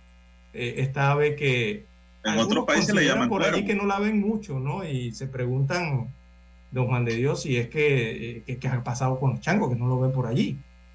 Eh, bueno, eh, habría que preguntarle a la autoridad de ambiente, don Juan de Dios, la situación. Eh, recordemos que estas aves han proliferado mucho en el país, incluso han tenido que hacer controles ¿no? de, estas aves en ciertos puntos porque, bueno, a veces representan un peligro para la aviación, los aviones en este caso, ¿no? cuando golpean con ellas, o el, el tema de que son depredadoras ¿no? de, otras, de otras aves, sobre todo los, los huevos o los pichones de otras aves. Estos, estos changos eh, los eliminan, ¿no? o sea, consumen en este caso. Eh, pero sí hay todavía por ahí, don Juan de Dios, en ciertos puntos de la ciudad y de la República.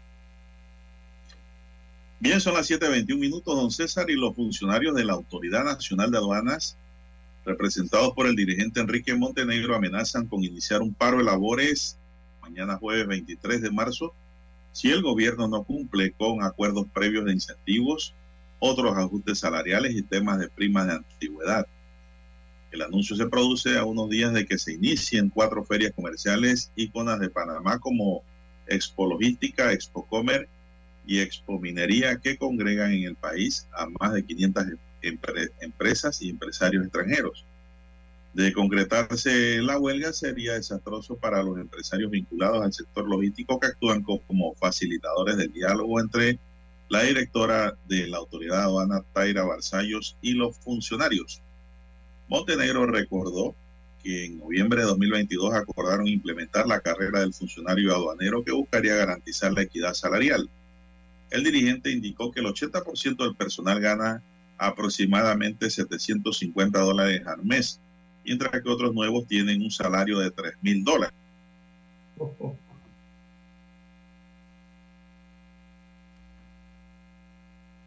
Adelante. Indicó que el 80% del personal gana aproximadamente 750 dólares al mes, mientras que otros nuevos tienen un salario de 3 mil dólares. Los inspectores aspiran a ganar 950 dólares mensuales, lo que representaría un aumento del presupuesto de más de 3 millones de dólares anuales de forma permanente. Es lo que Barzallo explica que el presupuesto este año no estira para ajustes salariales y que cualquier incremento debe tomarse en cuenta para el próximo año. César. No sé cómo va a terminar esto, pero han amenazado ya con iniciar un paro a partir de mañana, don César, En aduanas. en aduanas. Eh, eh, entidad sensi- sensi- sensible, ¿no? Sensitiva, perdón, en lo que tiene que ver con la seguridad del país. Así que se podría tornar eh, complicada esa situación en aduanas, don Juan de Dios. O sea, de 700 dólares a 3000. Eh, eh, habría que buscarle un promedio a eso para ver el tema de los salarios, don Juan de Dios. Pero es una lástima, ¿no? Lo que ocurre, y no ocurre siempre en aduanas, ocurre en todas las instituciones del país. Que entran nuevos funcionarios con altos salarios, mientras hay funcionarios que llevan años laborando, 10, 20, 30 años, con prácticamente el mismo salario con que iniciaron, alguno que otro aumento pequeño, ¿no? La desigualdad. Bueno, don César, y le voy a decir que son las 7.24. Hay que, se, hay que tener cuidado, don César, con esas compras que usted hace por allí de cosas que venden de primera y de segunda en redes sociales. Eh, ¿Por qué? Eh, dice aquí que una medida cautelar de detención provisional le fue impuesta a un hombre como cómplice del delito de robo agravado en perjuicio de un ciudadano. El hecho por el cual fue presentado ante un juez de garantía eh, se debe a que en el sector La Fula, corregimiento Belisario Frías, en San Miguelito, eh, una persona fue a comprar un televisor. Ese día la víctima se trasladó al lugar para comprar el supuesto televisor. Sin embargo, cuando llegó fue agredido por tres ciudadanos quienes lo esperaban con arma de fuego, lo amenazaron, lo despojaron de su pertenencia y lo golpearon. Posteriormente lo obligaron a llamar a su esposa para que ésta les transfiriera la cantidad de 280 dólares. Cuando la esposa confirmó el depósito del dinero, la víctima fue dejada en libertad, don César, pero le habían robado. La imputación de este individuo se realizó debido a que él, prestó su cuenta bancaria para que le realizaran la transferencia. Por eso quedó imputada esta persona. Ese mismo hombre mantiene una condena vigente que fue reemplazada por trabajo comunitario por un hecho similar al presente caso. César, es decir, está la reincidencia aquí de por medio. Quiere decir que no hay socialización, don César, por parte de el Ministerio de Gobierno a estos detenidos en las cárceles. Salen de la cárcel y vuelven a delinquir. Estamos mal. Y usted no esté comprando por allí cosas y haciendo citas. Haga citas ahí frente a la estación de policía más cercana. De bomberos, Para que no de le roben. policía, de Sí, así es. un lugar público, que esté vigilado sobre mucho todo. cuidado con esas compras por, por- a cosas que anuncian en las redes sociales. Al momento de vender automóviles también, su automóvil de Ah, segunda, tenga mucho cuidado. Se nos acabó el tiempo, dice Dani. Oye, Dani, son las 7.26. Tiene el reloj, el reloj adelantado. En el tablero de controles nos acompañó don Daniel Araúz Pinto, el orgullo del Valle de los Lagartos, en Panamá. Y en la mesa informativa les acompañamos. César Lara. Y Juan de Dios Hernández Sanur. Gracias, señoras y señores, por su atención. Sigan escuchando.